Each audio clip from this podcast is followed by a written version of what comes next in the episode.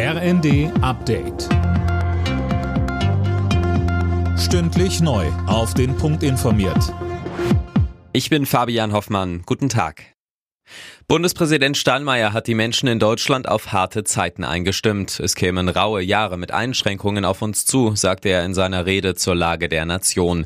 Der Staat lasse die Menschen nicht allein, etwa mit Entlastungspaketen. Er forderte aber auch eine gerechte Lastenverteilung. Es gebe viele wohlhabende Menschen in unserem Land. Sie müssen jetzt helfen, um die immensen Kosten der notwendigen Entlastungen überhaupt stemmen zu können. Sie müssen jetzt beitragen, um neue Ungerechtigkeiten zu vermeiden.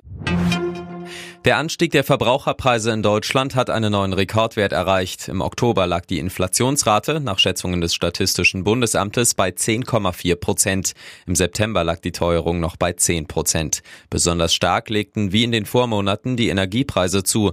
Detaillierte Ergebnisse veröffentlicht das Bundesamt Mitte November.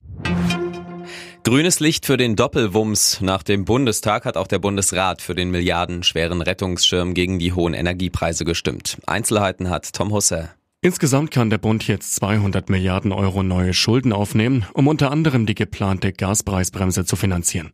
Dafür hatte der Bundestag erneut die Schuldenbremse ausgesetzt. Außerdem hat der Bundesrat beschlossen, dass Rentner einmalig eine Energiepreispauschale in Höhe von 300 Euro erhalten und wer Wohngeld oder BAföG bezieht, bekommt einen weiteren Heizkostenzuschuss. Wie hoch der ausfällt, richtet sich nach der Größe des Haushalts. Der erste FC Köln hat in der Fußball Conference League die Chance auf den Einzug in die K.O.-Runde gewahrt. Im Nachholspiel beim ersten FC Slowacko gab es einen 1 zu 0 Erfolg. Eigentlich hätte die Partie gestern stattfinden sollen. Sie wurde wegen starken Nebels in Tschechien aber abgebrochen und auf heute verschoben. Alle Nachrichten auf rnd.de